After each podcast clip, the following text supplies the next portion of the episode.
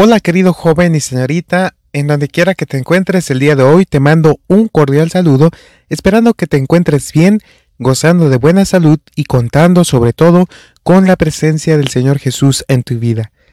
Quiero agradecerte por estar atento a estos audios del libro Mensajes para los jóvenes.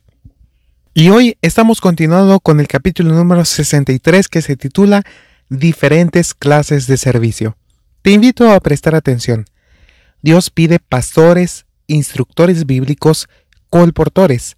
Salgan nuestros jóvenes de ambos sexos como colportores, evangelistas e instructores bíblicos, en compañía de misioneros de experiencia que puedan mostrarles cómo trabajar con éxito.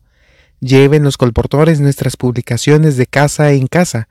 Cuando se ofrece la oportunidad, hablen de la verdad para este tiempo con quienes se encuentran y canten y oren con ellos. Cuando en nuestra obra para Dios se sigan enérgicamente métodos acertados, se recogerá una cosecha de almas. En la obra de Dios hay lugar para todos los que están llenos del espíritu de abnegación. Dios pide hombres y mujeres que estén dispuestos a negarse a sí mismos por amor de otros y dispuestos a consagrar su obra de todo lo que tienen y son. Se necesitan hombres que cuando encuentren dificultades sigan avanzando constantemente y digan, no fallaremos ni nos desanimaremos. Se necesitan hombres que fortalezcan y edifiquen la obra que otros están tratando de hacer. ¿Cómo adquirir eficiencia? En esta obra, como en cualquier otra, se adquiere pericia en el trabajo mismo.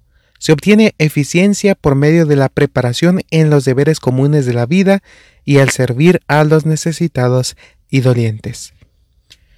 Finalizamos el capítulo número 63 titulado Diferentes clases de servicio.